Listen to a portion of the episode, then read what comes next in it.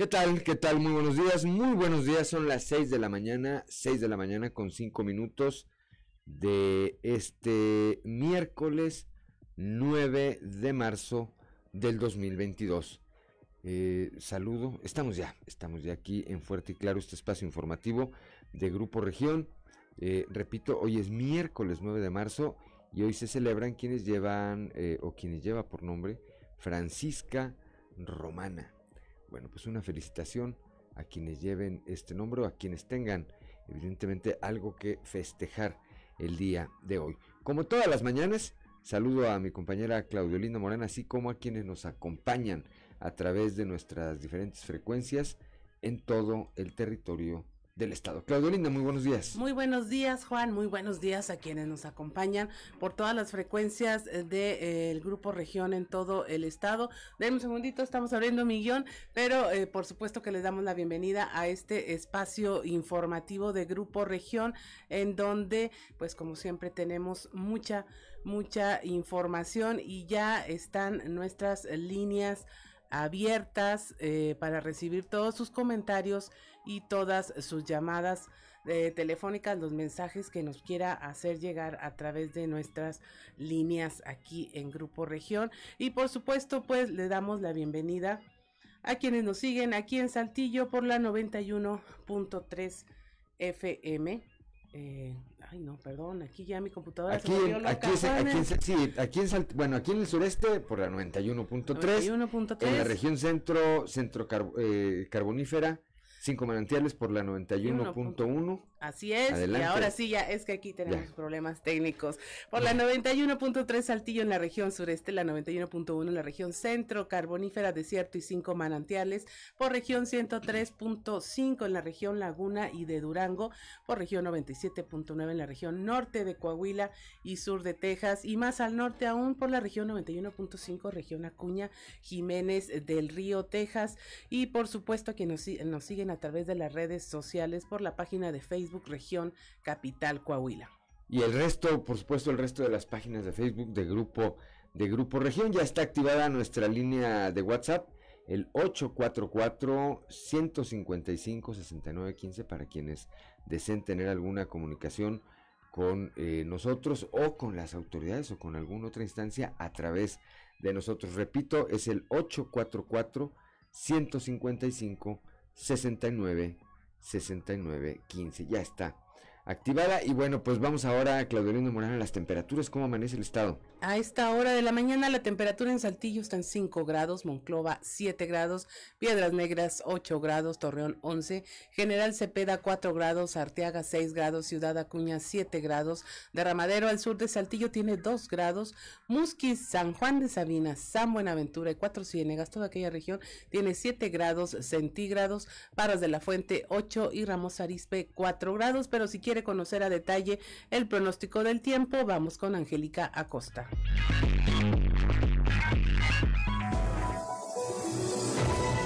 El pronóstico del tiempo con Angélica Acosta.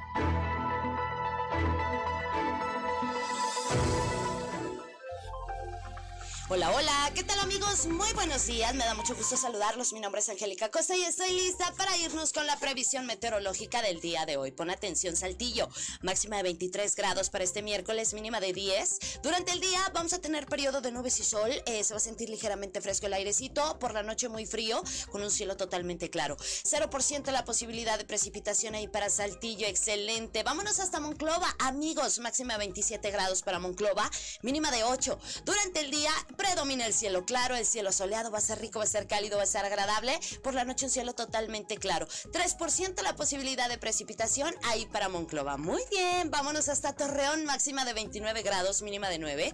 Durante el día mucho solecito, va a estar eh, muy cálido, por supuesto, eh, un cielo totalmente claro, va a estar agradable. Por la noche de igual manera un cielo totalmente claro y bueno, la posibilidad de precipitación nula para Torreón. Excelente. Piedras Negras, máxima de 25 grados para este miércoles, mínima de 6. 23 durante el día muy cálido. Eh, va a estar agradable, vamos a tener bastante solecito por la noche de igual manera un cielo totalmente claro y la posibilidad de precipitación 3%. Eso es para Piedras Negras. Vámonos hasta Ciudad Acuña, amigos. Ciudad Acuña, máxima de 25 grados, mínima de 7. Durante el día totalmente soleado, rico, agradable, cálido. Por la noche un cielo totalmente claro. Y bueno, la posibilidad de precipitación 2%. Eso es para Ciudad Acuña. Nos vamos hasta Monterrey, ahí en la Sultana del Norte, a comparación del día de ayer. Bueno, pues baja un poquito el termómetro, ¿verdad? Se espera una máxima de 24 grados, mínima de 8. Durante el día vamos a tener eh, un cielo principalmente nubladito y por la noche se irá clareando, ¿ok? La posibilidad de precipitación ahí para Monterrey es de 4%. Amigos, ahí están los detalles del clima. Buenos días.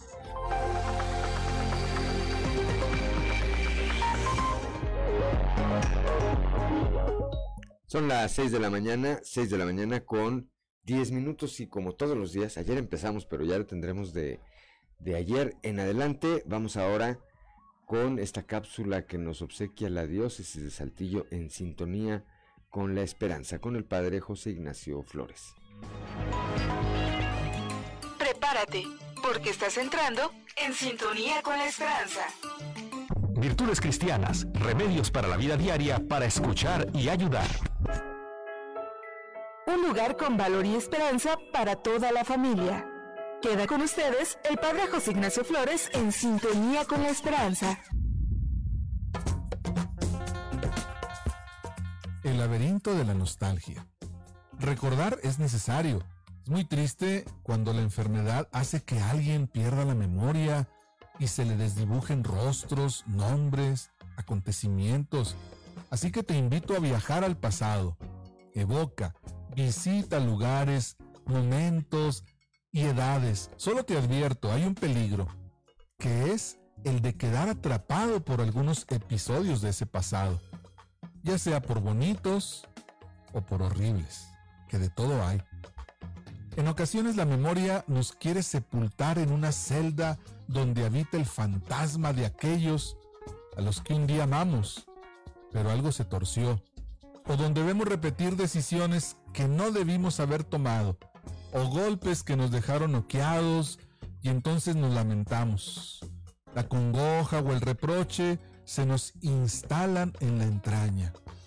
La memoria se convierte en un laberinto cuando la nostalgia, lejos de ser una mirada agradecida y evocadora, se convierte en condena que no nos permite pasar de página. ¿Qué hacer para salir de este laberinto? Hay cuatro verbos que te sugiero. Aceptar, agradecer, aprender y seguir. Quizá lo más duro, pero lo más necesario sea aceptar. Aceptar que el pasado no se puede cambiar, pero tampoco se puede apresar. No es que lo hayamos perdido, forma parte de nuestro equipaje, pero debemos saber ponerlo en su sitio. También es fundamental saber agradecer lo bonito o reconocer lo que hay de derrota y equivocación y tantos éxitos como fracasos, aciertos como errores.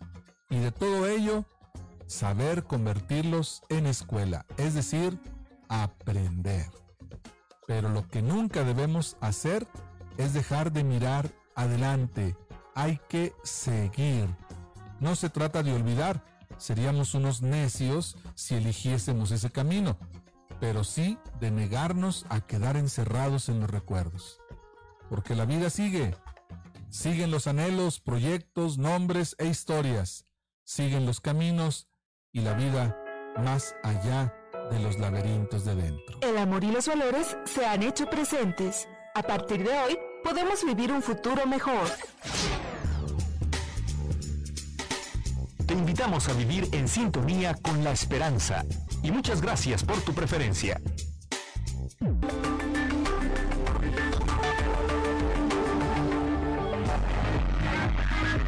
Son las 6 de la mañana, 6 de la mañana con 14 minutos. Rápidamente vamos hasta Ciudad Frontera, ya con nuestro amigo don Joel Roberto Garza Padilla, que como todos los días también nos obsequia, nos obsequia una frase para la, para la reflexión. Dice, ya es miércoles, dice su mensaje de este día. Vivo de creer y creo que lo que importa no son las piedras que encuentro en el camino, sino las flores que llevo en el corazón. por la paz mundial, dice don Joel Roberto. Pues sí, vemos lo que ocurre al otro lado del mundo y pues evidentemente que no deja de preocuparnos. Bendiciones, bendiciones también para usted y como siempre, muchas gracias de verdad por su participación aquí con este espacio informativo. Antes de entrar de lleno a la eh, información, comentarles que se registra para aquí en la capital del estado. A esta hora nos dan eh, el aviso de que hay un fuerte accidente en la calle de Pedro Figueroa. Esta mañana, Pedro Figueroa, a la altura de la iglesia de San Pablo.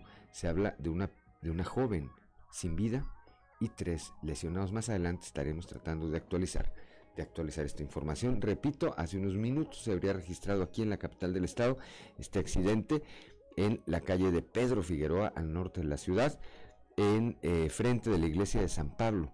Se reporta una joven sin vida y tres más y tres personas más lesionadas. Y ahora sí, allá en Torreón señalan a un estudiante de medicina, lo acusan por presunta violación.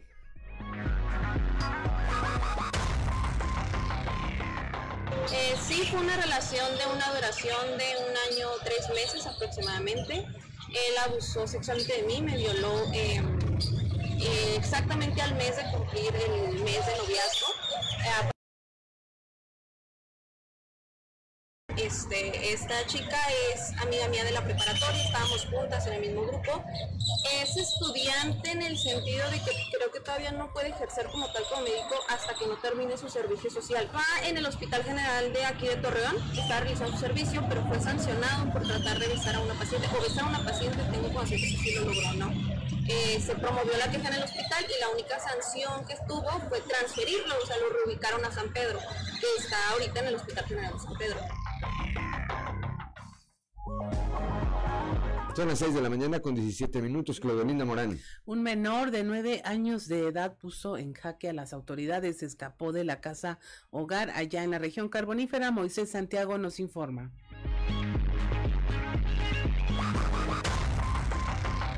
Un menor de apenas 9 años causó una fuerte movilización policíaca al escapar de la casa hogar Refugio de Esperanza Nueva Rosita. En menos de 24 horas de haber sido ingresado, a rescatarlo de una situación en riesgo.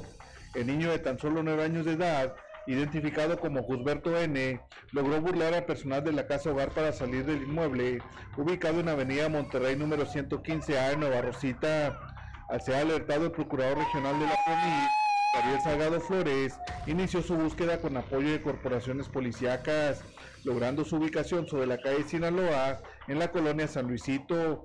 Dijo que estaba en busca de unos familiares, porque junto con sus dos hermanitos habían sido puestos a disposición de la casa hogar porque estaban en una situación de abandono en una vivienda en la colonia Las Torres. Por eso fueron resguardados en la casa hogar porque una menor de 12 años era quien se hacía cargo de Gusberto de 9 años y de su hermanito de 3. Informó que la niña como podía se hacía cargo de sus hermanos y subsistían con los alimentos que llevaba su padrastro, pero no asistían a la escuela. Pero afortunadamente no presentaban desnutrición por lo que la investigación continuará para descartar cualquier tipo de abuso. Desde la región carbonífera para Grupo Región Informa, Moisés Santiago. Son las 6 de la mañana, 6 de la mañana con 19 minutos, allá mismo en la carbonífera, dos menores se les ocurrió salirse sin permiso. Se fueron de paseo sin permiso y obviamente provocaron una movilización policíaca. Esto, esto ocurrió allá en Nueva Rosita. Según dijeron a su madre y a las autoridades, ya estaban cansados del encierro dos menores de 11 años y salieron de sus casas sin permiso de sus padres para ir de paseo, sin imaginar la movilización policíaca que provocarían. La señora Ariana de la Fuente Sánchez, madre de uno de los menores con domicilio en calle 20 de noviembre de la colonia Sarabia, reportó a la policía municipal la desaparición de su hijo identificado como Brian N. y su amigo José Manuel N el ama de casa salió para asistir a una reunión de la escuela y a su regreso no localizó a su hijo.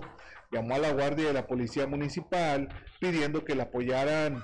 Después de cuatro horas los menores regresaron a casa y confesaron que anduvieron de paseo por calles de la colonia Allende porque estaban aburridos y querían dar un paseo. Trascendió que los menores habían estado en clases virtuales y gran parte de la pandemia han estado bajo resguardo sin poder hacer sus actividades cotidianas y sin poder ir a la escuela, por lo que quisieron desaburrirse. Desde la región carbonífera para el Grupo Región Informa, Moisés Santiago. Son las 6 de la mañana, 6 de la mañana con 20 minutos. Eh, que no se le haga tarde, estamos aquí en Fuerte y Claro.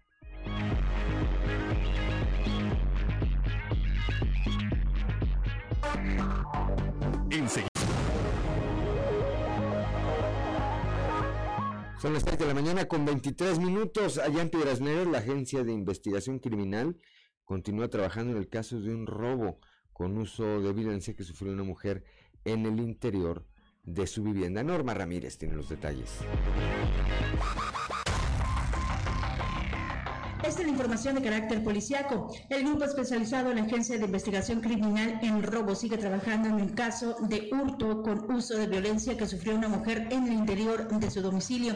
El hecho se suscitó en la colonia Buena Vista Norte, donde la calle Daniel Farías, el presunto responsable, entró por la fuerza y sometió y golpeó a la dueña para después amarrarla y robarle dinero en efectivo, entre otros objetos.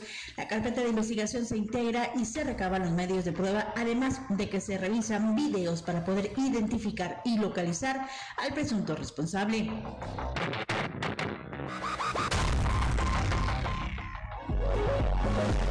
6 de la mañana con 24 minutos, Claudelinda Morán. El caso de las personas que fueron baleadas en hechos ocurridos en el ejido La Navaja, donde una de las personas murió, podría ser canalizado ante la Fiscalía General de la República. Norma Ramírez nos informa. El caso de las personas que fueron baleadas en un hecho ocurrido en el ejido La Navaja, donde una de las víctimas murió, podría ser canalizado ante la Fiscalía General de la República, ya que existe relación con el delito de tráfico de personas. Los implicados pretendían cruzar de forma ilegal hacia los Estados Unidos en un grupo de migrantes a la orilla del río Bravo se registró un problema para que luego uno de los implicados fuera asesinado de un balazo y tras este otros resultaran heridos y esto ya se informa en una carpeta de investigación que se está integrando por el delito de homicidio, pero se notificará a la Fiscalía General de la República ya que el tráfico de personas es un delito federal.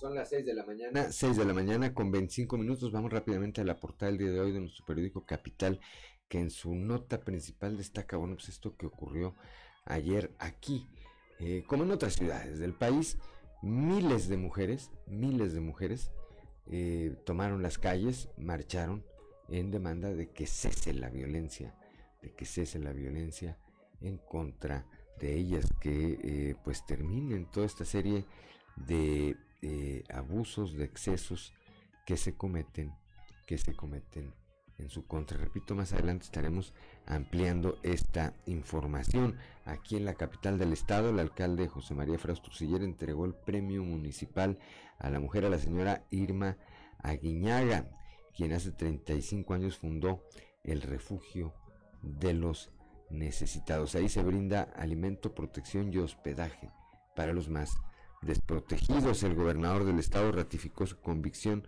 personal y la de su gobierno de el reconocimiento y total apoyo a la lucha emprendida por las mujeres desde hace muchos años a favor de la igualdad y la no y la no violencia. Más adelante también le, le daremos los detalles de este evento. El alcalde de Saltillo, regresando aquí a la capital del estado, anunció que se va a crecer el agrupamiento Violeta, este eh, cuerpo, este cuerpo especial, este cuerpo especial de seguridad y de apoyo para la población. Regresan a empacar 80% de los adultos mayores, esto lo señala el DIF Coahuila a través de su director, el doctor Roberto Cárdenas Zavala. La Fiscalía General del Estado atiende casos de suicidios fallidos ahí mediante terapias eh, de apoyo. Bueno, pues trata de que estas eh, personas o quienes atravesaron por esta situación salgan salgan adelante.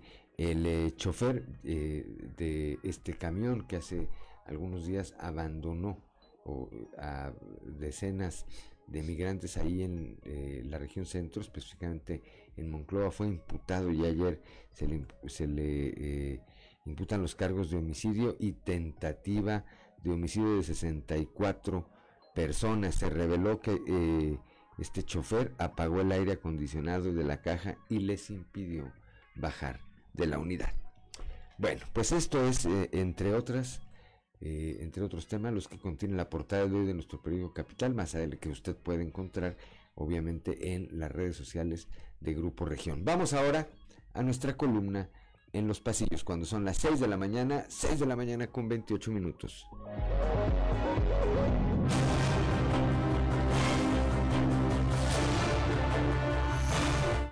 Cartón de hoy oportuno, que nos muestra el presidente de México, Andrés Manuel López Obrador, quien se encuentra parado al lado de una enorme montaña de cráneos humanos con un letrero que dice violencia en México, mientras que en una mano lleva cargada una casita gris con una enorme alberca y AMLO dice, voy a esconder esto por aquí. De los cinco votos que hubo ayer en contra por parte de la bancada del PRI en el Senado de la República para la ratificación del exgobernador Quirino Díaz como embajador de México en España, habrá que decir que uno de ellos fue de la senadora por Coahuila, Verónica Martínez. Los otros cuatro fueron del ex secretario de Gobernación, Miguel Ángel Osorio Chong, Claudia Naya, Manuel Añorbe, quien no logró ser gobernador de Guerrero, y Mario Zamora, quien precisamente perdió la elección en Sinaloa a causa de la traición que habría cometido Quirino en su contra. Oh, la decepción. La traición, amigo. Allá por la Ciudad de México también, quienes estuvieron en la Cámara de Diputados fueron los alcaldes de Frontera y Monclova, Roberto Piña y Mario Dávila, que ante la Comisión de Recursos Hidráulicos hicieron diversas gestiones. A darle átomos. Por cierto, y ante la dupla que han formado el panista y el morenista en diversos frentes, ya hay quienes se preguntan qué pasará ante una eventual alianza del PRI, PAN y PRD contra Morena en 2023 en Coahuila. ¿Será que Piña y Dávila tomen rumbos diferentes a partir de ahí? ¿O será que ambos dejen el tema en sus respectivos partidos y ellos se abstengan de hacer política partidista y se dediquen a ser alcaldes y sigan en un mismo frente? Ahí la duda. sí, como si estas cosas pasaran. Actividad este miércoles en el Congreso local que preside Eduardo Olmos, con la firma de convenio de colaboración del proyecto Evolución Legislativa de los Derechos de las Mujeres en materia constitucional, civil, familiar, penal y político electoral en Coahuila. El evento es organizado por la diputada Luz Elena Morales Núñez y convoca a figuras como Jesús Salvador Hernández Vélez, rector de la Universidad Autónoma de Coahuila, a Jorge Eduardo Verástegui Saucedo, rector de la Universidad Autónoma del Noreste, y a Sandra Rodríguez Wong, integrante del colectivo Mujeres Dueñas de Nuestra Historia. Son las 6 de la mañana, 6 de la mañana con 31 minutos antes de ir un resumen de la información nacional con Claudelino Morán. Saludamos rápidamente, como todas las mañanas, también a Graciela Jaramillo Muñoz, que sigue la sintonía de este espacio informativo. Claudio Linda Morán, un resumen de la información nacional. Protestan mujeres contra feminicidios, desapariciones y violencia en los estados. En el Día Internacional de la Mujer, miles marcharon para exigir un alto a los feminicidios, desapariciones y violencia de género, así como por una impartición de justicia con perspectiva de género, exigir un alto a la revictimización y garantizar sus derechos. Ante la vigilancia de la Marina en Palacio Nacional, miles de policías y vallas de tres metros de altura, las mujeres tomaron las calles de la Ciudad de México para exigir un alto a la violencia en su contra, también justicia por los feminicidios, respeto a sus derechos y tirar al patriarcado. Aprueba Sinaloa la despenalización del aborto, esto en el marco del Día Internacional de la Mujer. Se convirtió así en el séptimo estado en despenalizar la interrupción legal, del embarazo hasta las 13 semanas de gestación. Sinaloa registra 1.500 casos anuales más los no contabilizados y desde la década de los 90 es la cuarta causa de muerte entre las mujeres del estado. Van 14 detenidos por la violencia en el Estadio Corregidora. La Fiscalía de Querétaro informó en sus redes que ya van 14 detenidos por la riña. Uno de los presuntos agresores fue presentado ante las autoridades por su propia madre. Un avión Delta que eh, tuvo que regresar de emergencia al aeropuerto de Cancún por una falla. Esto en el aeropuerto internacional de donde había despegado con dirección a Nueva York y informaron directivos de la terminal aérea. Detallaron que el vuelo había salido de esa ciudad, pero pidió autorización para regresar y aterrizar porque había humo en la cabina. Finalmente, policías de Guanajuato golpearon a una joven de 18 años, la dejaron prácticamente en silla de ruedas. La joven Estefanía Monserrat García Sánchez, a quien policías municipales de San Miguel de Allende golpearon, patearon, arrastraron del cabello y noquearon dos veces, tuvo que ir en silla de ruedas a la Fiscalía General del Estado y a la Procuraduría de los Derechos Humanos a presentar una denuncia. Estefanía, de 18 años, había recibido golpes en la cabeza y en el rostro, tiene lesiones en en el tórax y en el interior de la boca, lo que limita su movilidad. Luego de que tras una redada en un bar de San Miguel de Allende llegaron oficiales de la policía que habían recibido un reporte de que había personas vandalizando automóviles. Estefanía y sus amigos esperaban en un taxi para retirarse, pero los agentes la tiraron al piso, la patearon, la arrastraron, la noquearon de un bastonazo escupió sangre en la patrulla y le volvieron a dar un golpe gritándole que estaba ensuciando el vehículo, por lo que volvió a perder el, conocimiento. Cuatro agentes, tres mujeres y un hombre fueron suspendidos por estos actos. Y hasta aquí la información nacional. Gracias, Claudio Lino Morán. Son las 6 de la mañana, 6 de la mañana con 34 minutos. Antes de ir con Guadalupe Pérez allá en la región centro, actualizamos esta información que le damos hace un momento para aquí en la capital del estado. Está cerrada ya el eh, Boulevard Pedro Figueroa en ambos carriles en su tramo de San Juan de Rayas a la calle La Valencia. Esto a causa de este percance del que hablamos donde se confirma el fallecimiento de una joven de 18 años de edad. Más adelante estaremos eh, tratando de actualizarle esta información.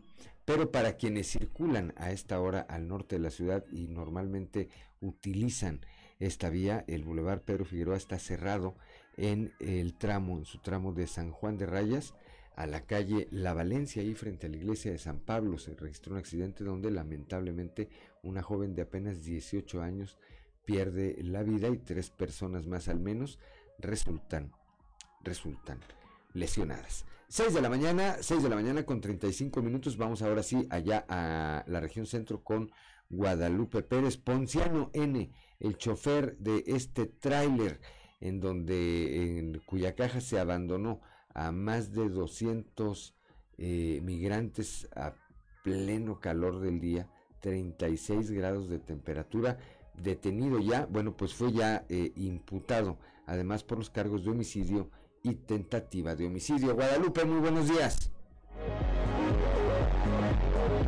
Muy buenos días, saludos desde la región centro. El día de ayer se llevó la audiencia en contra de este supuesto chofer y presunto pollero de nombre Ponciano N, a quien se le imputaron los cargos de homicidio y tentativa de homicidio. Esto en relación a 64 personas migrantes. La causa penal 226-2022 señala a Ponciano N como el presunto chofer que trasladaba a los indocumentados con miras a llegar a la frontera con Estados Unidos desde la Ciudad de México. Sin embargo, al llegar a Castaño se presume que el conductor, Ponciano N, habría apagado el aire acondicionado, dejando en el desespero a los migrantes que transportaba en una caja cerrada, causando finalmente que los abandonara al norte de la ciudad de Monclova. Por otro lado, lamentablemente esta situación, las altas temperaturas de 35 grados que se registraron el día sábado 5 de marzo, el encierro y la falta de oxígeno causó finalmente la muerte de Clorinda y también la de su bebé, el cual llevaba aún en su vientre con alrededor de 33 a 35 semanas de gestación. Ante esta situación, la defensa de Ponciano M solicitó la duplicidad de término, por lo que continuará este procedimiento el próximo 13 de marzo, en donde el Ministerio Público buscará la vinculación a proceso del mismo. Mientras tanto, Ponciano N se le impuso como medida cautelar la prisión preventiva. Saludos desde la región centro para Grupo Región Informa, Guadalupe Pérez.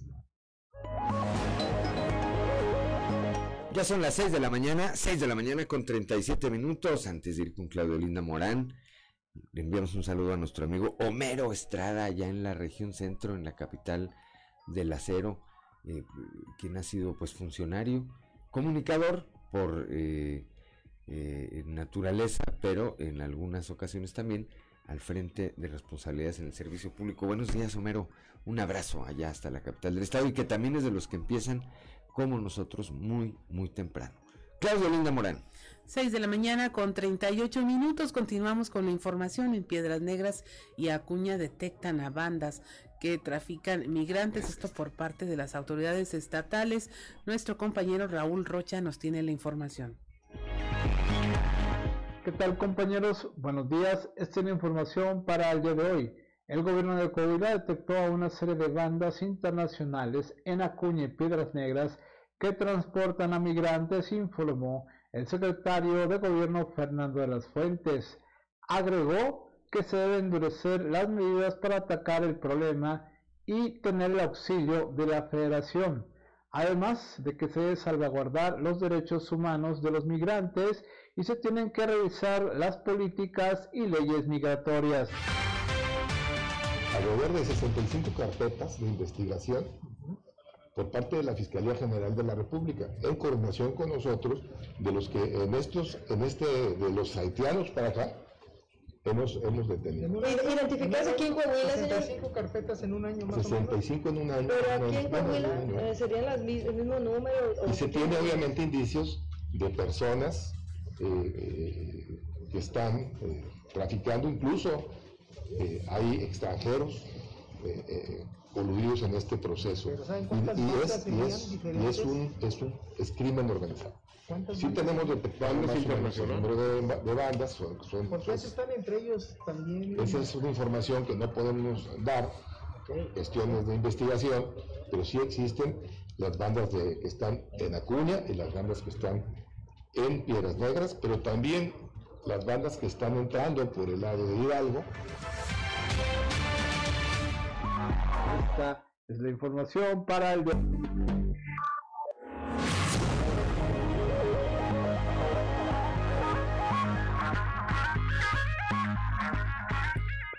Ya son las 6 de la mañana, 6 de la mañana con 44 minutos y continuamos aquí en Fuerte y Claro. Ayer eh, lo decíamos en diversas ciudades del país, me, yo me atrevería a decir que a lo mejor hasta del mundo, bueno, hubo eh, movilizaciones con motivo del Día Internacional de la Mujer y el llamado, el clamor general es el de detener la violencia en contra de ellas. Aquí en la capital del estado, nuestra compañera Leslie Delgado dio cobertura, dio cobertura a lo, eh, a lo ocurrido en torno a esta conmemoración. Leslie, muy buenos días.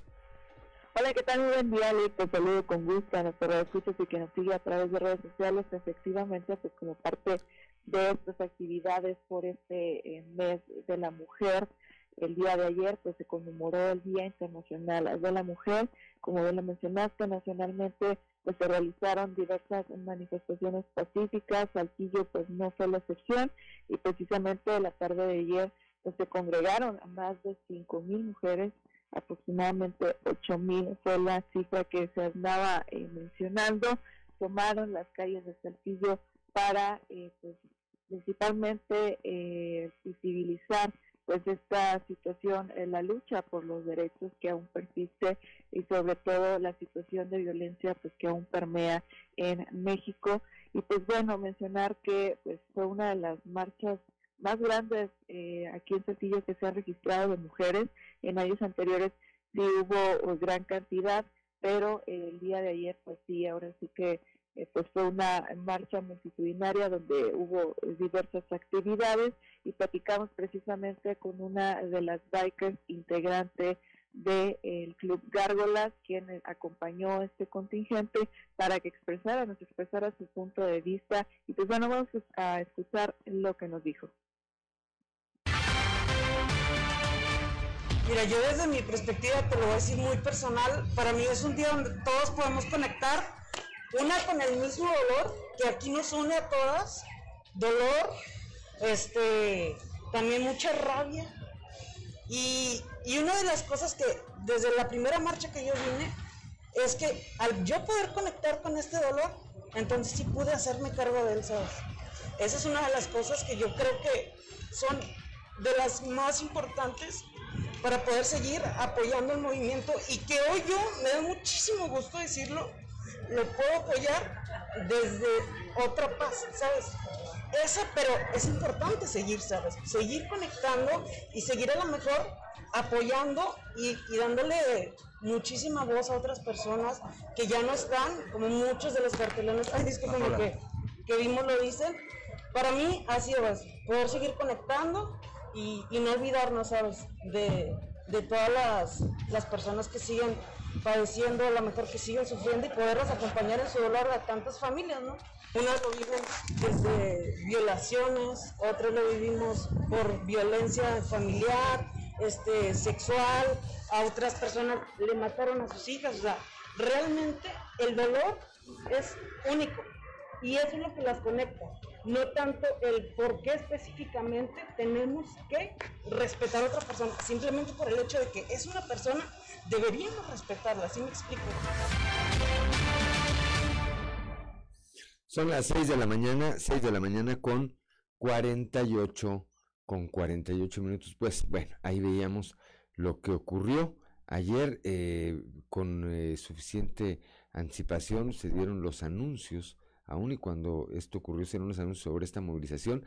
Aún así, ayer el centro de la ciudad, para quienes eh, vivimos aquí, pues fue eh, caótico en, el tema de la circulación. Repito, aun y cuando oportunamente se dieron los avisos. Hay que destacar también, bueno, pues que los elementos de tránsito dentro de sus posibilidades, pues hicieron lo, eh, lo que les correspondía, pero pues sí, fue, eh, duró, alre- eh, inició esta movilización alrededor, o la concentración alrededor de las cuatro, cuatro y media de la tarde, pasar las siete de la noche, todavía era complejo, complejo circular a bordo de automóviles aquí en el centro. Leslie Delgado, gracias por su reporte.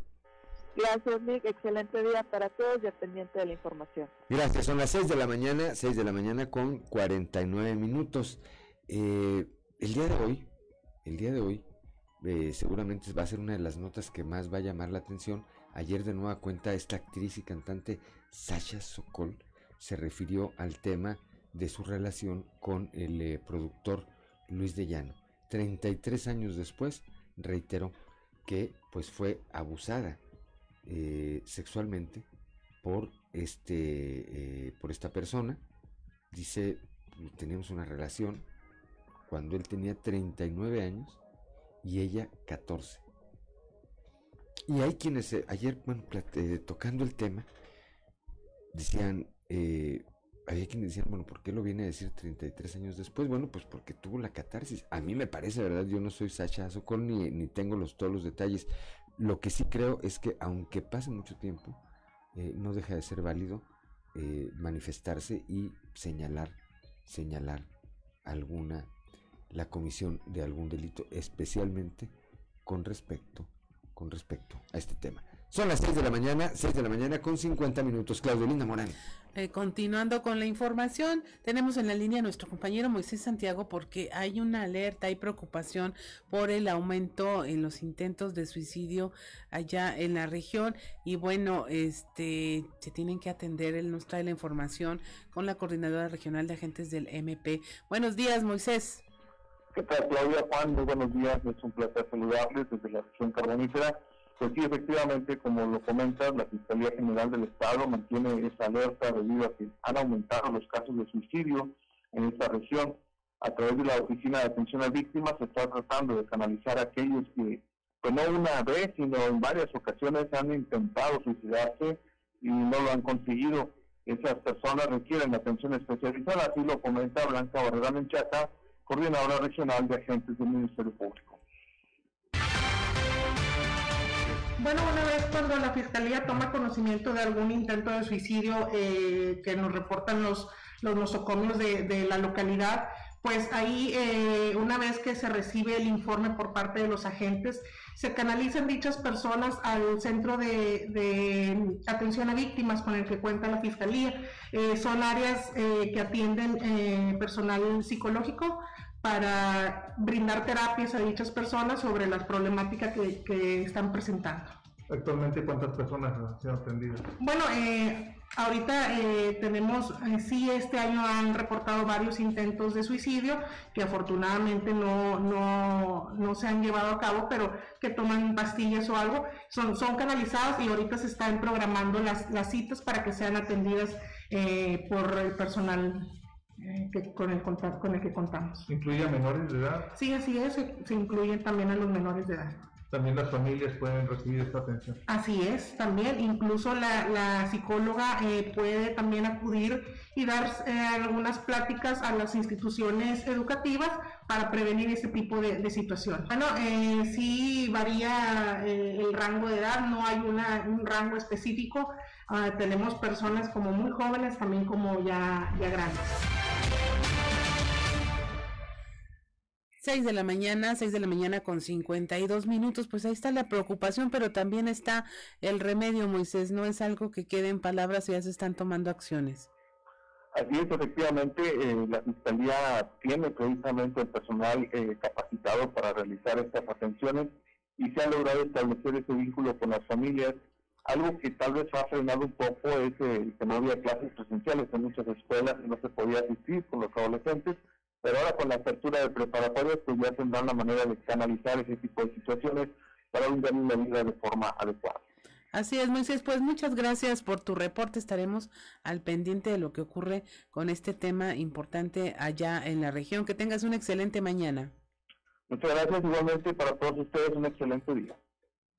6 de la mañana, 6 de la mañana con 53 minutos. Antes de ir a las efemérides del día con Ricardo Guzmán, actualizamos eh, de nueva cuenta lo ocurrido esta mañana ahí en el Boulevard Pedro Figueroa. Este percance se registra eh, eh, alrededor de las 6 de la mañana.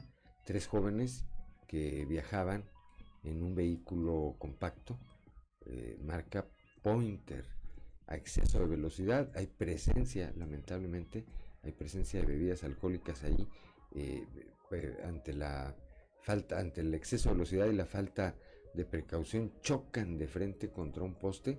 Eh, el, joven que venía conduciendo está herido y en calidad de detenido en este momento hay una segunda persona herida y esta joven eh, de quien solo se tiene el dato que eh, se habría o habría llevado por nombre Andrea de 18 años de edad que viajaba como acompañante bueno pues perdió la vida al salir expulsada del vehículo durante esta durante esta volcadura más adelante más adelante les tendremos más detalles. 6 de la mañana con 54 minutos y ahora sí vamos con Ricardo Guzmán y las efemérides del día.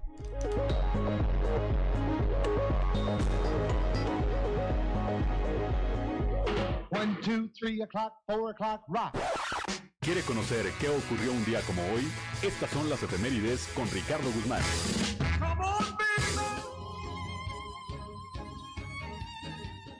Un día como hoy, pero de 1897, se estableció una aduana en Villa del Carmen, entonces perteneciente a Musquis, posteriormente a Ocampo, por la cual la empresa estadounidense Kansas City exportaba minerales. También, el 9 de marzo, pero de 1934, nació el cosmonauta ruso Yuri Gagarin, primer hombre en realizar un vuelo orbital alrededor de la Tierra.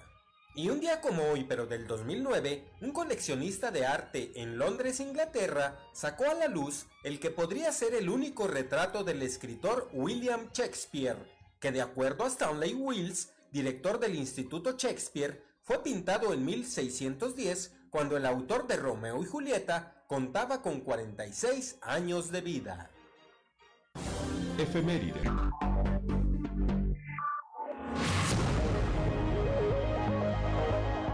Son las 7 de la mañana, 7 de la mañana en punto. Estamos aquí en Fuerte y Claro. Le enviamos un saludo a nuestro amigo, el licenciado y magistrado Juan José Yáñez Arriola, que nos acompaña también en esta transmisión, me supongo, asiduo, aficionado de los zaraperos, que entre otros, ayer me dijo que sí, que sí iba mucha gente a los zaraperos, que es más que iban más que con los acereros. Pues ahí sí permítanme dudarlo, habría que verlo, pero, pero sí, lo de los zaraperos ayer fue una, una vacilada, por supuesto, por supuesto, es, es parte, es parte del show, como dicen. Son las 7 de la mañana, 7 de la mañana con un minuto, Claudio Linda Morán. Continuamos con la información. Nuestra compañera Norma Ramírez, eh, allá en el norte, nos trae este tema de que están retomando los diputados sobre endurecer las leyes contra las personas que trasladan a menores migrantes y los dejan abandonados.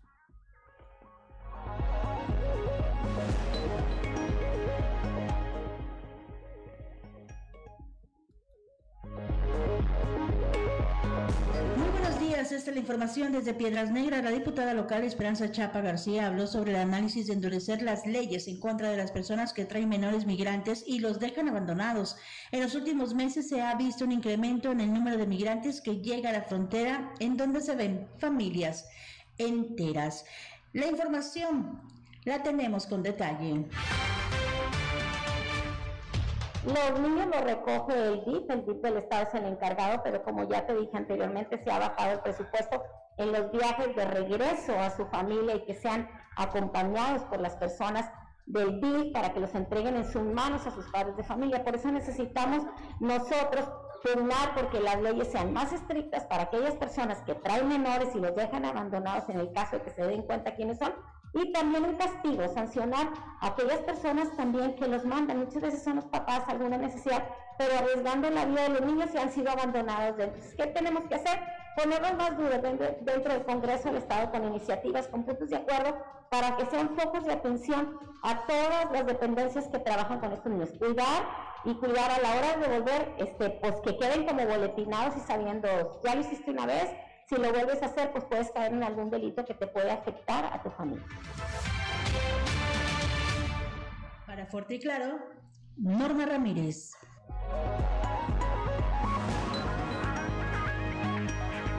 Siete de la mañana, siete de la mañana con tres minutos, vamos hasta la región lagunera ya con Víctor Barrón. Una vez que el Santuario Turístico Religioso del Cristo de las Nuevas presentó su propuesta de eventos de la Semana Santa correspondiente a este año, la mesa operativa, la mesa operativa regional analiza, analiza el tema de los permisos. Buenos días amigos de Grupo Región. En temas de la comarca lagunera, una vez que el Santuario Turístico Religioso del Cristo de las Noas en Torreón presentó su propuesta de eventos de Semana Santa 2022 ante el subcomité COVID-19 de La Laguna, será en la mesa operativa regional donde se analizarán los respectivos protocolos, principalmente para el probable regreso del tradicional Via Crucis. De esto habló el sacerdote Víctor Gómez Hernández, rector del complejo religioso cuáles serán las, lo que vamos a poner para realizar toda la Semana Santa y especialmente pues en relación al Via Crucis, ya que después de dos años llevaríamos el Via Crucis nuevamente a lo que se hace tradicionalmente cada año en el las Nuevas. Claro que con sus medidas propias, de acuerdo al, Comité de Salud, a la mesa operativa y de acuerdo al sector salud. La última vez que subió, mira, a la hora del Via Crucis suben como 5 mil gentes, 5 mil, 6 mil gentes. Y durante todo el día suben 30 mil. Nosotros a lo mejor vamos a tener que fraccionar, no toda la gente al mismo tiempo, porque entonces, para evitar los problemas, ¿verdad? Entonces digo, voy a tener primero una reunión con la mesa operativa. Esto es todo en la información desde La Laguna, reportó Víctor Barrón. Un saludo a todo Coahuila. Son las 7 de la mañana, 7 de la mañana con 5 minutos. Continuamos, continuamos con la información. Conforme al incremento de reportes de violencia contra la mujer este año, eh, eh, de acuerdo a este número de reportes que se ha, eh, presentado, el alcalde de Saltillo, José María Frustucier, informó que se plantea aumentar la fuerza del agrupamiento Violeta.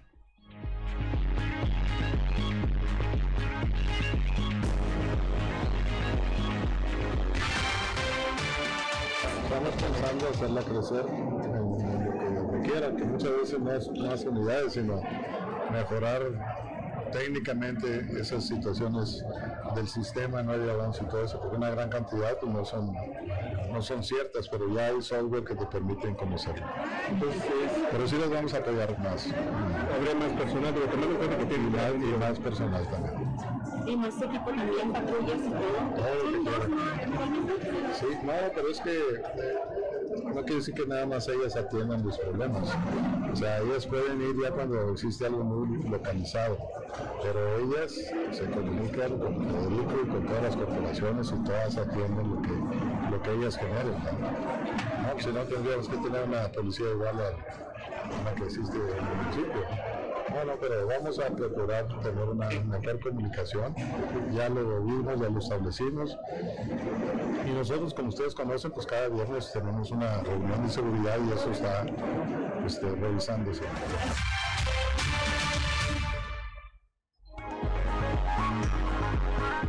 Ya son las 7 de la mañana, 7 de la mañana con 7 minutos que no se le haga tarde. Claudolina Morán. En el marco del Día Internacional de la Mujer, el coordinador de la Unidad Norte de la Universidad Autónoma de Coahuila, Luis Carlos Talamantes, señaló que ya se tiene el Tribunal para la Equidad de Género y se tienen representantes de cada escuela para atender cualquier detalle relacionado con la violencia de género. Dijo también que si bien han tenido quejas, han sido mínimas. El caso más sonado, usted lo recordará, fue la venta de packs y se procedió contra el estudiante que los promovía.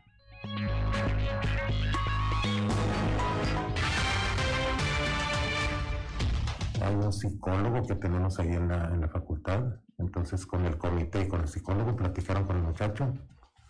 Eh, yo no, me dejaron a mí estar presente y ellos platicaron con él, salió de ahí, pasó conmigo y así me dijo, dijo hasta aquí, ya con este susto me doy por servido gracias por avisarme, no va a ninguna repercusión. dije, hasta ahorita no, pero si sigues, yo soy el primero. Acuérdate el de los pads. No, hijo, yo no quiero salir de la FINE. A eso te expones, hijo. Entonces, sí ha habido, yo pienso que sirvió de ejemplo, porque sí se dio la cuenta a toda la comunidad estudiantil de que los castigos fueron rapidísimos y concisos, sin, sin estar batallando ni dándole largas. Entonces, eso le da confianza a la gente en ir a denunciar si es que hay. Entonces aquí sí se respeta a la mujer. Hasta la muerte, así de siempre.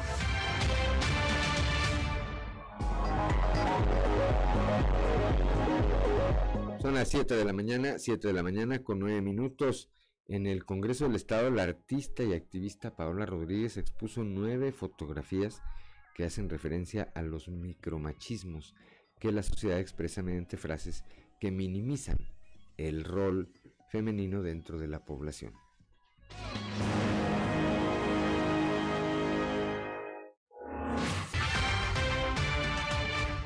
Las fotos son de mi autoría y las frases las pone cada compañera que pues salen las fotografías, disculpen. Este, la exposición lo que trata de relatar son los micromachismos cotidianos que vivimos las mujeres pues durante toda la vida. Eh, lo que queremos dar a entender es que normalizar la violencia no lo hace correcto. Eh, la normalización de esas pequeñas cosas nos lleva a cosas mucho más grandes como feminicidios, violencia física y queremos normalizar también, bueno, más bien queremos hacer ver que existen diferentes tipos de violencia, como la es la psicológica, la económica, patrimonial, y que no tienen que llegar al punto de, que alguien te, dé un golpe para que tú tengas o para que tú vivas esa violencia.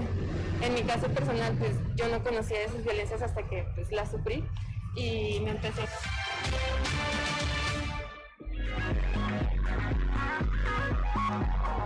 Son las 7 de la mañana, 7 de la mañana con 10 minutos, Claudelina Morán. La directora del Centro de Justicia y Empoderamiento de la Mujer, Leticia Charles, dio a conocer que durante este año han recibido aproximadamente 900 denuncias por violencia de género, mismas que han sido atendidas de manera oportuna a través del equipo que, aunque cuenta esta institución.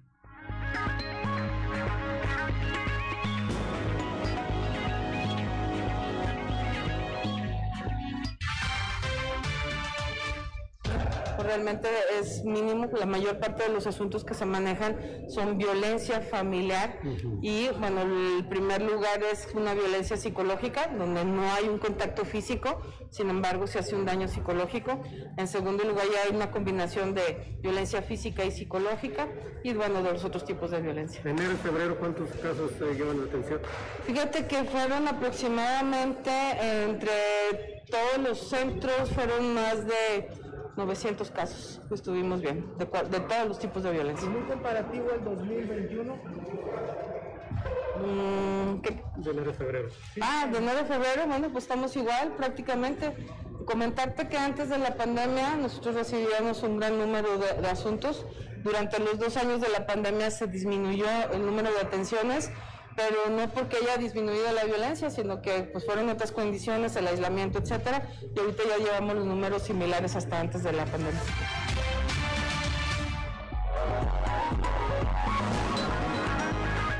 Son las 7 de la mañana, 7 de la mañana con 12 minutos. El día de ayer el gobernador Miguel Riquelme ratificó su convicción personal y de la de su gobierno de reconocer y apoyar eh, la lucha emprendida por las mujeres desde hace muchos años a favor de la igualdad y de la no violencia, por sus eh, grandes conquistas en todos los ámbitos. Al mismo tiempo refrendó su compromiso de trabajo conjunto por lo que todavía falta por hacer.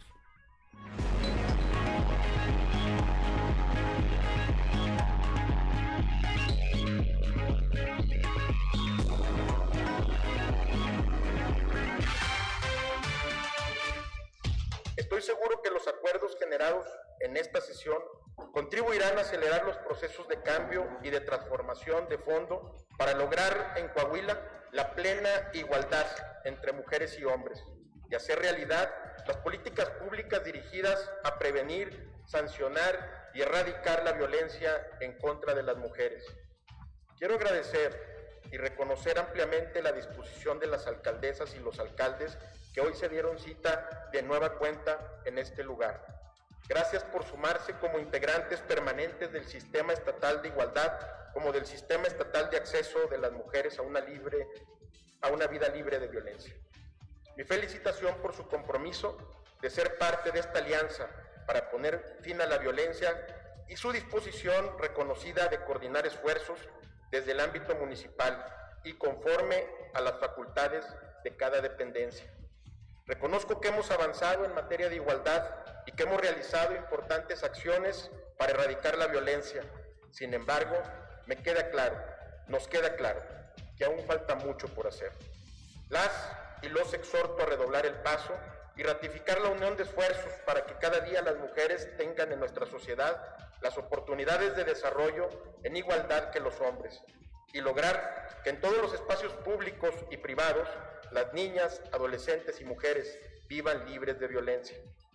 Vamos a seguir trabajando para eliminar todas las prácticas discriminatorias y que en Coahuila impere la igualdad, la tolerancia y el respeto a la dignidad de las mujeres.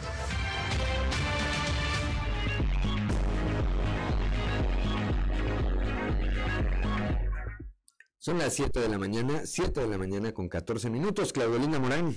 En el marco de la conmemoración del Día Internacional de la Mujer, el alcalde José María Fraustro Siller entregó el Premio Municipal a la Mujer a la señora Irma Aguiñaga Gómez, quien desde hace 35 años fundara el Refugio de los Necesitados.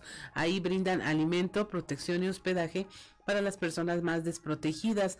Asimismo, entregó tres reconocimientos especiales, uno a Reina Elizabeth Rodríguez Pérez, académica de la Universidad Autónoma de Coahuila, quien trabaja con enfoque de género, a Nuevas Opciones de Vida AC por su apoyo a las mujeres víctimas de la violencia, y a Lisette Anaí Gómez Morales, primera saltillense en participar en el International, International Air and Space Program de la NASA.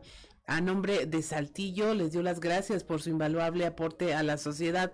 México y el mundo necesitan más personas comprometidas con el desarrollo de su, de su comunidad, de su país y por ende con el desarrollo propio, dijo el alcalde. En su mensaje, José María Frausto Siller mencionó también que el feminismo es una necesidad si se quiere avanzar. No importa el género al que pertenezcas, debemos ser feministas. Toda sociedad que le ha permitido a la mujer abrirse paso, que ha favorecido su participación y desarrollo, ha mejorado para el bien de todas y de todos, dijo. Son las 7 de la mañana, 7 de la mañana con 16 minutos, gracias a que los adultos mayores ya cuentan con el esquema de vacunación completo en contra del COVID-19 y que Coahuila ha logrado reducir el índice de contagios. Alrededor del 80% de los adultos mayores que se tienen registrados en el esquema de empacadores voluntarios han regresado a sus actividades. Escuchemos al doctor Roberto Cárdenas Zavala, director general del DIF.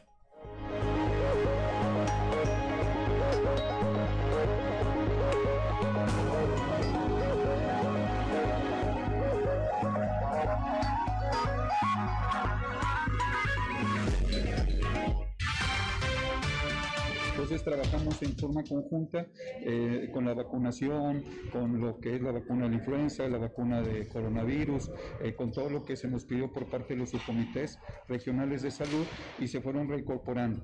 Ahora que hubo el pico de la pandemia, la única tienda que disminuyó mucho fue al súper, que otra vez ya nos permitió que nos volvieran a ingresar algunos de ellos. Seguimos con reducción en un porcentaje alrededor del 80% que están atendiéndose porque, bueno, seguimos cumpliendo lo que nos marca los subcomités, pues la sana distancia, que no haya aglomeración y nosotros lo que nos corresponde como DIF Coahuila es atender su situación de salud, su situación alimentaria, que también este, tengan eh, pues este tipo de apoyos que les a través de lo que son empacadores voluntarios.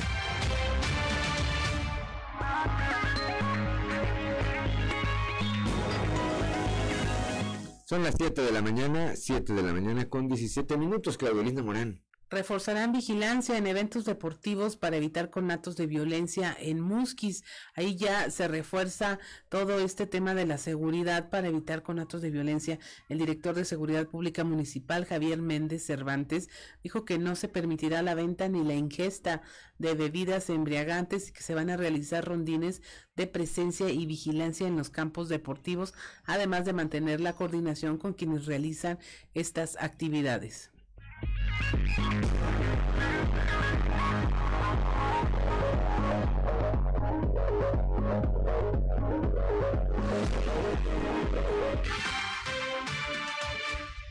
Estamos en coordinación, comunicación con los encargados de los, de los partidos para que haya una mayor comunicación y así nosotros poder este, brindarles este, presencia de seguridad pública. Definitivamente hay que tomar cartas en el asunto para este, prever todo este tipo de, eventos que se puedan suscitar. Entonces sí estamos este, en coordinación ya, vamos a por ahí tener unas mesas de trabajo para este, poder este, llegar a unos acuerdos y evitar este, en su momento accidentes o, riñas. Ya estamos haciendo presencia de vigilancia, este, de vigilancia de seguridad pública, este, pero igual hay este, muchos este, eventos los fines de semana, pero sí se les invita a los organizadores que nos hagan del conocimiento para que nosotros también en su momento podamos este, dar un, darnos unas vueltas por ahí por los... bueno, eso ya se está platicando, ya porque definitivamente es un deporte familiar, entonces vamos a evitar en lo máximo que se, que se esté este, ingiriendo bebidas embriagantes en estos, este, en estos eventos, sino únicamente presencia de seguridad pública.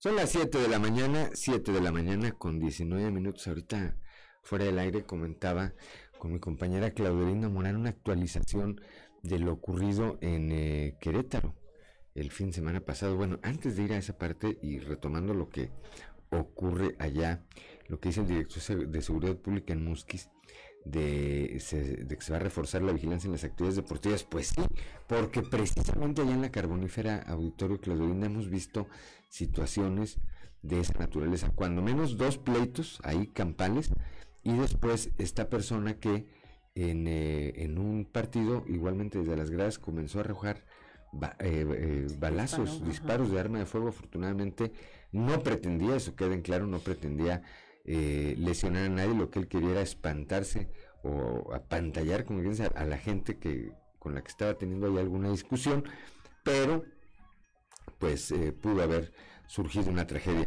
Rápidamente, en un minuto, Claudelino Morán, una actualización.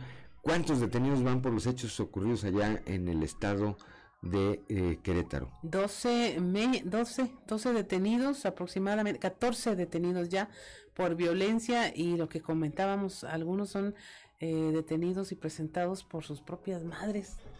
Este fue todo un tema, ¿verdad? En redes sociales y los están pues ya denunciando, los están reconociendo los propios eh, agredidos y tatuajes, cualquier marca está llevando a la policía su identificación. 7 de la mañana, 7 de la mañana con 21 minutos. Estamos en Fuerte y Claro.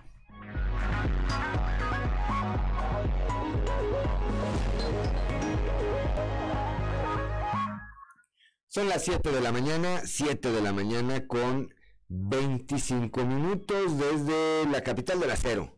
Desde la capital del acero, como todos los días, nuestro compañero y amigo periodista Toño Zamora. Toño, muy buenos días. Buenos días, Juan. Buenos días a las personas que nos escuchan a esta hora. Eh, todavía no sale la convocatoria para la renovación de los comités municipales y por lo tanto todavía no para el directivo estatal. Pero en relación a los municipales, eh, acá en, en Monclova se están moviendo pues muchos mucha gente, ¿no? En primera instancia, Enrique Sánchez, tenista él de hace mucho tiempo, cercano al, actual presidente del Comité Directivo Estatal del PRI, y, hoy se destapa otro más, eh, un el diputado federal, eh, tú debes de recordarlo, este, Juan, a Ricardo Rodríguez Rocha, quien ah, hoy a las 4 de la tarde en una palapa de allá de por el oriente de la ciudad de la palapa de, de Nueva Armendáriz, eh, va a tener su, su fiesta, su, su fiesta política. Eh, van a ir líderes de seccionales, van a ir líderes obreros, líderes mineros, pero hay que reconocerlo, o hay que recordar más bien que, que Ricardo Rodríguez Rocha pues fue también líder de la sección 147. Y, y hay Ricardo López Valdés, que, que él no se mueve, que está tranquilo, que está relajado, que incluso algún día que nos encontramos por ahí en un evento, le pregunté sobre sus aspiraciones y dijo, pues ahí se menciona mi nombre, pero la verdad es que no sé nada.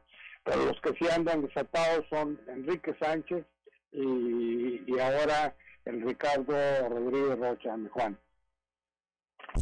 Es, y es pregunta, es pregunta, ¿cuál es el atractivo para querer eh, tomar una posición, particularmente, y soy muy específico en el caso del PRI Monclova, ¿cuántas elecciones tiene que no gana el PRI en Monclova, Toño?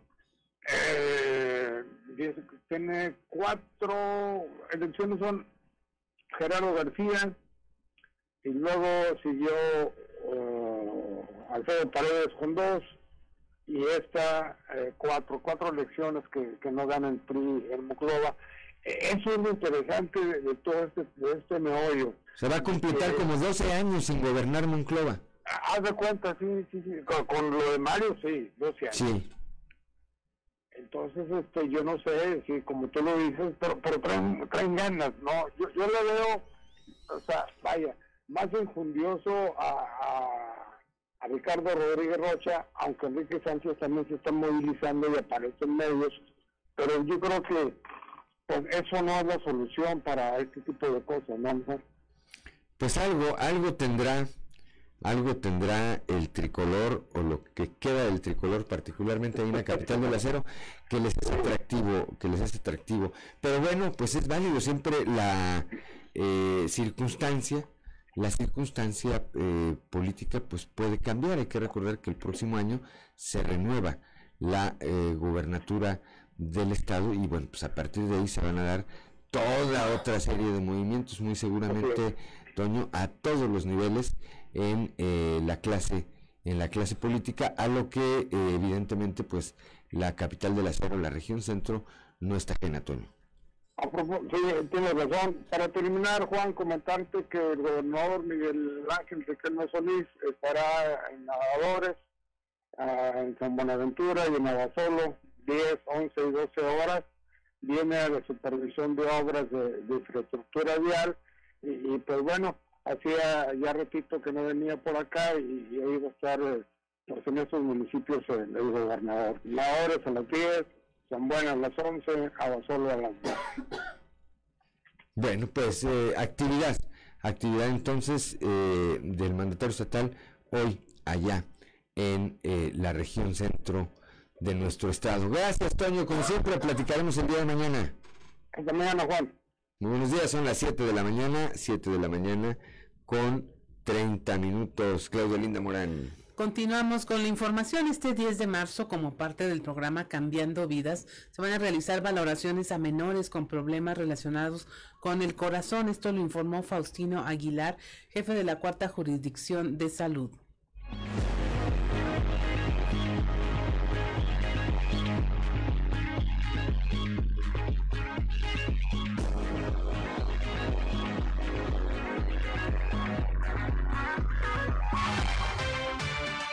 Ahora el programa de, cardiopatías congénitas del programa Cambiando Vidas para llevarse a cabo este jueves.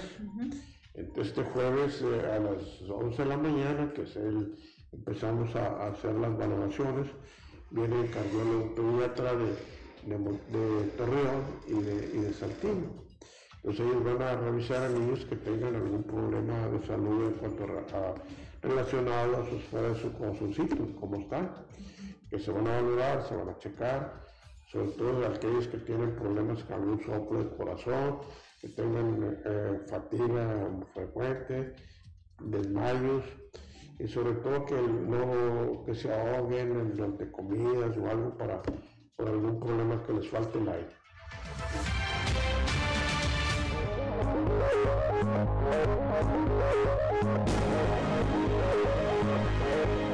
Son las 7 de la mañana, 7 de la mañana con 31 minutos. Eh, allá en Piedras Negras, el jefe de la jurisdicción sanitaria número 1, Iván Alejandro Moscoso, dio a conocer, eh, habló sobre la resolución del Comité de Salud ante la semaforización en verde. Dentro de los acuerdos indicó está el no ampliar los aforos en eventos, tanto en el interior como en el exterior, además de no quitar los protocolos de salud en eh, restaurantes, bares ni en comercios.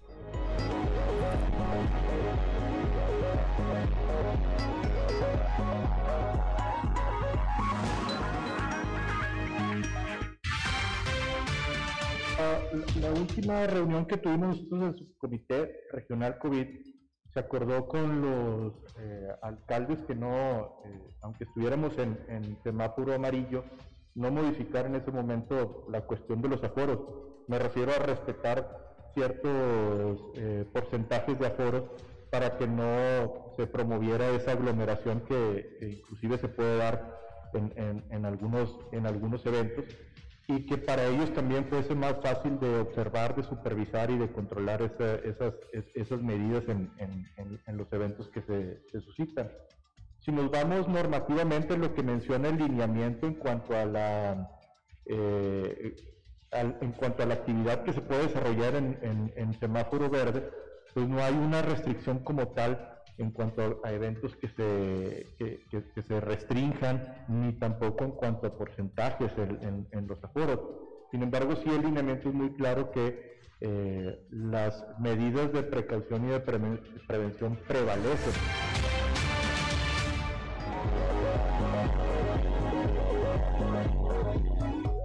Son las 7 de la mañana, 7 de la mañana con 33 minutos, Claudelina Morán. Se dio inicio a la jornada de vacunación de refuerzo para el bloque de 18 a 29 años de edad en San Juan de Sabinas. Jesús Ollervides, director de Desarrollo Social, señaló que por instrucciones del alcalde Mario Alberto López Gámez se realizó todo el trabajo de logística para realizar esta vacunación en el gimnasio municipal, puesto que prevalece el interés de cuidado de la salud. A pesar de que ya están en semáforo verde, dijo no se debe bajar la guardia y enfatizó que todos deben estar completamente vacunados.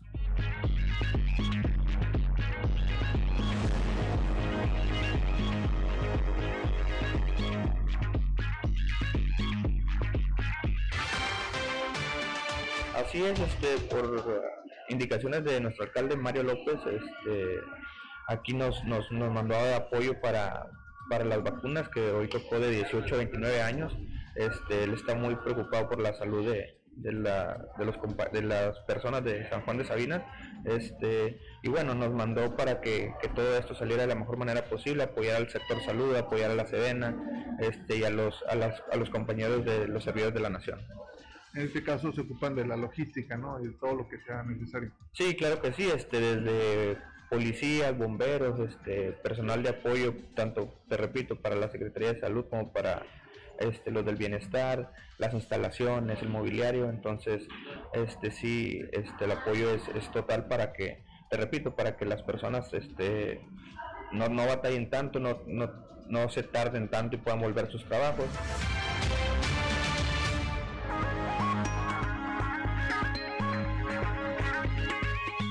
Son las 7 de la mañana, 7 de la mañana con 35 minutos. El Congreso del Estado prepara un estudio para tener datos suficientes que permitan hacer pronunciamientos y modificaciones legales eh, con respecto al tema de la migración. Escuchemos a Eduardo Olmos, quien es presidente de la Junta de Gobierno ahí en el Poder Legislativo.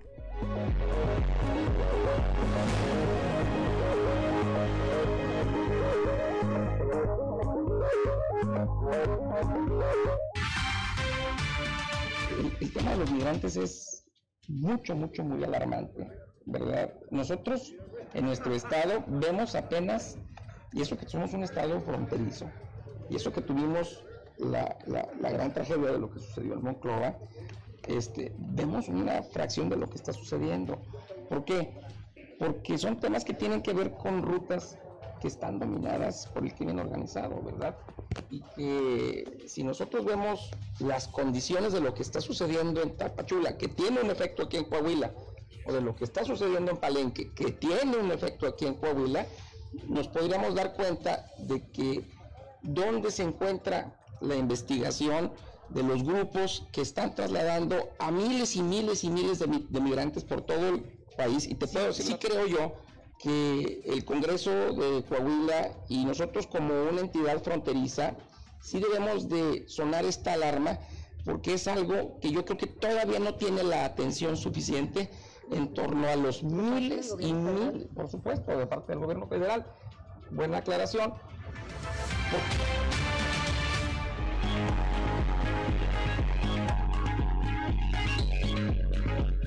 Son las 7 de la mañana, 7 de la mañana con 37 minutos, Claudelina Morán. La diputada Edna Dávalos, junto con el grupo parlamentario del PRI, hizo un exhorto para que Caminos y Puentes Federales, Capufe, instale reductores de velocidad en el tramo Los Chorros de la carretera 57.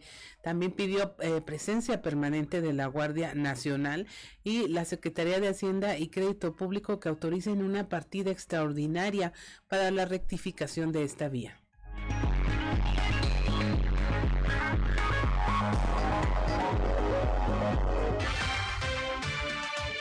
Solicitamos a la Secretaría de Hacienda y Crédito Público, así como a la Secretaría de Comunicaciones y Transportes, para que a través de una partida extraordinaria se comience con el proyecto de rectificación del tramo Los Chorros de la carretera 57. Pues en dicho tramo transitan más de 18 mil vehículos diarios que se enfrentan a 18 curvas en una pendiente pronunciada dentro de un tramo de apenas 10 kilómetros. Dicho proyecto se presentó desde el 2016 y se calculó que tendría un costo de entre mil y 1.100 millones de pesos. Pero con el cambio de administración federal, la rectificación no fue retomado ni tomado en cuenta en los presupuestos de egreso de la federación. Con tales medidas que van desde la prevención en corto plazo, con la instalación de la infraestructura vial para reducir la velocidad y la presencia de la Guardia Nacional, hasta aquellas dirigidas a largo plazo, como la rectificación del tramo Los Chorros, garantizarán la seguridad de la ciudadanía en su tránsito por el Estado e impulsarán la competitividad, puesto que prevendrán pérdidas económicas en caso de los siniestros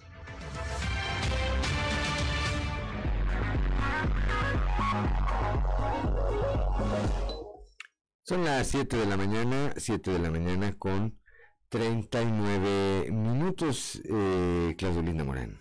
Así es, Juan. Y mira, estábamos viendo aquí una actualización de la guerra, eh, como que se desdibujó, ¿no? Este tema, porque eh, pareciera ya un juego de Monopoly se está hablando de cómo las grandes empresas dejan de lado a Rusia, las congelan, ponen ahí vetos económicos, eh, todo el tema de presión internacional está como oh, sobre un tablero, van por 160 dirigentes rusos. Esto la Unión Europea los añadió hacia, en su lista negra. Son bancos, eh, exportadores, eh, personas de negocios, o sea, le están pegando a una economía eh, para tratar de terminar con este conflicto bélico. Al tiempo que Vladimir Putin está eh, actuando con la fuerza, con el uso de las armas de fuego, con los bombardeos y demás, bueno, pues la comunidad económica internacional lo está, lo está minando económicamente.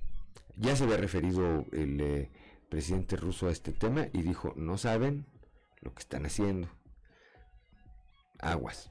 Bueno, habrá que esperar, habrá que esperar a ver qué ocurre. Son las 7 de la mañana, 7 de la mañana con 40 minutos, que no se le haga tarde. Somos Claudelina Morán y Juan de León y estamos aquí en Fuerte y Claro.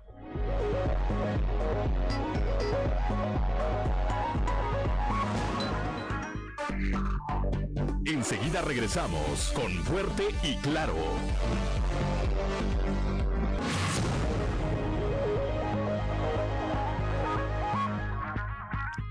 Son las 7 de la mañana, 7 de la mañana con 45 minutos antes de ir con Claudelinda Morán a un resumen de la información nacional redondear. Esto que comentamos desde muy temprana hora, esta mañana, alrededor de las 5 de la mañana, se registra aquí en la capital del estado un eh, accidente ahí en la calle, en el Boulevard Pedro Figueroa, donde una joven mujer de nombre Andrea N resulta eh, muerta este, ellos, ella junto con otros eh, dos jóvenes viajaban a bordo de un vehículo eh, compacto, pierden el control, se estrellan contra un poste y posteriormente el vehículo vuelca. La joven, el cuerpo de la joven salió disparado y quedó tendido lamentablemente sobre la cinta asfáltica a causa de estas lesiones es que pierde la vida aparentemente era estudiante de la Universidad Autónoma del Noreste. De los eh, de las dos personas que viajaban con ella se encuentran recibiendo atención médica en un hospital privado al norte de la ciudad. Uno de ellos, quien conducía esta unidad, está además en calidad de detenido. 7 de la mañana, 7 de la mañana con 46 minutos. Claudia Olinda Morán, un resumen de la información nacional. protestan Protestan mujeres contra feminicidios, desapariciones y violencia en los estados. En el marco del Día Internacional de la Mujer, miles de mujeres marcharon para exigir un alto a los feminicidios, las desapariciones, la violencia de género, así para eh, que haya una impartición de justicia con perspectiva de género, exigir un alto a la revictimización y garantizar sus derechos. Ante la vigilancia de la Marina en Palacio Nacional, miles de policías y vallas de tres metros de altura, las mujeres tomaron las calles de la Ciudad de México para exigir un alto a la violencia en su contra, justicia por los feminicidios y otras agresiones y tirar al patriarcado. Aprueba Sinaloa la despenalización del aborto. Esto en el Día Internacional de la Mujer. Sinaloa se convirtió en el séptimo estado del país en despenalizar la interrupción del embarazo hasta las 13 semanas de gestación. Sinaloa registra 1.500 casos de abortos anuales más los que no se contabilizan y desde la década de los 90 el aborto clandestino es la cuarta causa de muerte entre las mujeres de este estado. Van 14 detenidos por violencia en el Estadio Corregidora. La Fiscalía de Querétaro informó en sus redes sociales que ya van 14 detenidos por esta riña. Uno de los presuntos agresores fue presentado ante las autoridades por su propia madre. Un avión Delta de la aerolínea Delta regresó de emergencia al aeropuerto de Cancún por una falla. Había humo en la cabina, por lo que pidió autorización en la torre de control para regresar y aterrizar. Policías de Guanajuato golpean a una joven de 18 años, la dejan en silla de ruedas. Esto eh, ocurrió en San Miguel de Allende, donde tres policías, mujeres y un hombre golpearon, patearon, arrastraron del cabello y noquearon en dos ocasiones a la joven que tuvo que ir en silla de ruedas para poder eh, realizar su denuncia ante la Fiscalía y ante la Procuraduría de los Derechos Humanos. Ahí eh, lo que ocurrió ya fue reprobado por las autoridades y la joven tuvo que pagar 500 pesos para ser liberada. Sin embargo, los cuatro agentes ya están suspendidos por estos actos. 7 de la mañana con 49 minutos. Así es, 7 de la mañana, 7 de la mañana con 49 minutos en eh, Torreón. Esto fue en Torreón. Una joven estudiante de medicina denunció a quien fuera su novio por el delito de violación. Eh, sí, fue una relación de una duración de un año, tres meses aproximadamente. Él abusó sexualmente de mí, me violó em, eh, exactamente al mes de cumplir el mes de noviazgo. a partir de ahí empezó a hacerlo en repetidas ocasiones. La primera vez yo sí fui como muy contundente en el no quiero, en el no me, no me gusta, no estoy a gusto. Este, yo estaba llorando, yo le pedí que se detuviera, que, este, que parara, eh, me quité, él de todas maneras siguió, este, no le importó que yo llorara y a partir de ahí se volvió un patrón en el que yo me sentía muy violentada, pero tenía mucho miedo de acudir de alguna instancia, no sabía qué hacer, estaba en un estado de shock muy fuerte, me sentía muy culpable, una situación realmente muy complicada este, pues, el manejar esto. Eh, bueno, su nombre es Cristo Antonio Cepeda Medina. Eh, él es estudiante de medicina de UAC y lo conocí por una amiga, una amiga en común. Este, esta chica es amiga mía de la preparatoria, estábamos juntas en el mismo grupo. Es estudiante en el sentido de que creo que todavía no puede ejercer como tal como médico hasta que no termine su servicio social. Va en el Hospital General de aquí de Torreón, está realizando su servicio, pero fue sancionado por tratar de besar a una paciente o besar a una paciente, tengo conciencia sí lo logró, ¿no? Eh, se promovió la queja en el hospital y la única sanción que estuvo fue transferirlo, o sea, lo reubicaron a San Pedro, que está ahorita en el Hospital General de San Pedro.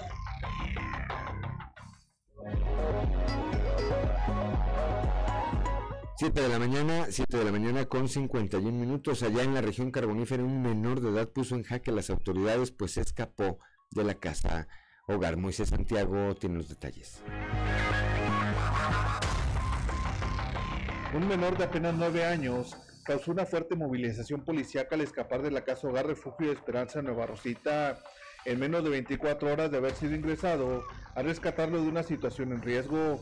El niño de tan solo nueve años de edad, identificado como Gusberto N., logró burlar al personal de la casa hogar para salir del inmueble, ubicado en Avenida Monterrey número 115A en Nueva Rosita. Al ser alertado el procurador regional de la Gabriel Salgado Flores inició su búsqueda con apoyo de corporaciones policíacas, logrando su ubicación sobre la calle Sinaloa, en la colonia San Luisito. Dijo que estaba en busca de unos familiares, porque junto con sus dos hermanitos habían sido puestos a disposición de la casa hogar porque estaban en una situación de abandono en una vivienda en la colonia Las Torres. Por eso fueron resguardados en la casa hogar porque una menor de 12 años era quien se hacía cargo de Gusberto de 9 años y de su hermanito de 3. Informó que la niña como podía se hacía cargo de sus hermanos y subsistían con los alimentos que llevaba su padrastro, pero no asistían a la escuela. Pero afortunadamente no presentaban desnutrición, por lo que la investigación continuará para descartar cualquier tipo de abuso. Desde la región carbonífera para Grupo Región Informa, Moisés Santiago.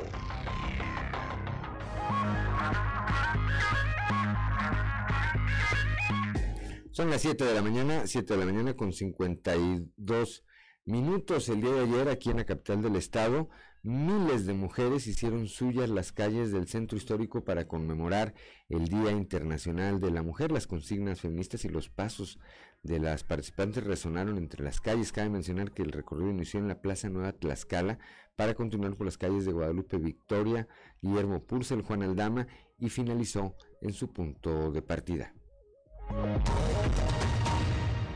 El eh, alcalde de Saltillo, José María Fraustro Siller, planteó reforzar el agrupamiento Violeta, este, este que da atenciones a eh, particularmente a mujeres. Dijo que aunado al eh, incremento en el personal se darán más pláticas para evitar que se sigan presentando actos de violencia en contra de las mujeres. Ratifica el gobernador Miguel Riquelme su convicción a favor de la igualdad y la no violencia contra las mujeres. Ayer el eh, mandatario estatal eh, reiteró su total apoyo a la lucha emprendida por las mujeres desde hace muchos años a favor de la igualdad y de, la no violencia en su contra. También aquí en la capital del estado, el alcalde de José María Fraustro Siller entregó, entregó el eh, eh, premio y reconocimientos a mujeres destacadas, entre ellas a la señora Irma Aguiñaga Gómez, quien hace 35 años fundó el refugio de los necesitados donde brindan alimento, protección y hospedaje para los más desprotegidos. En la región carbonífera, la Fiscalía General del Estado se mantiene alerta ante casos de suicidio a través de la Oficina de Atención a Víctimas. Blanca Barrera Menchaca, coordinadora regional de agentes del Ministerio Público, señaló que se cuenta con el respaldo de psicólogos que eh, puedan dar una orientación adecuada eh, a las familias en el momento que se presente alguno de estos casos.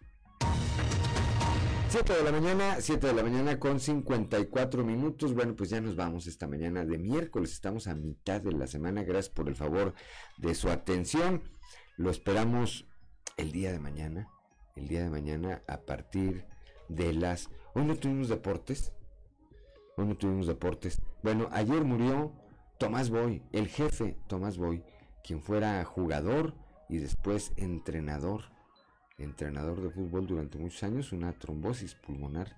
Eh, estaba en Acapulco, de acuerdo a la información que ha trascendido, disfrutaba de pues un eh, periodo de descanso cuando sintió malestar, fue internado y pues en apenas unas horas perdió la vida toda una institución, todo un personaje dentro del fútbol mexicano, el jefe Tomás Boy, que en paz descanse. Y ahora sí, bueno, pues gracias por el favor de su atención.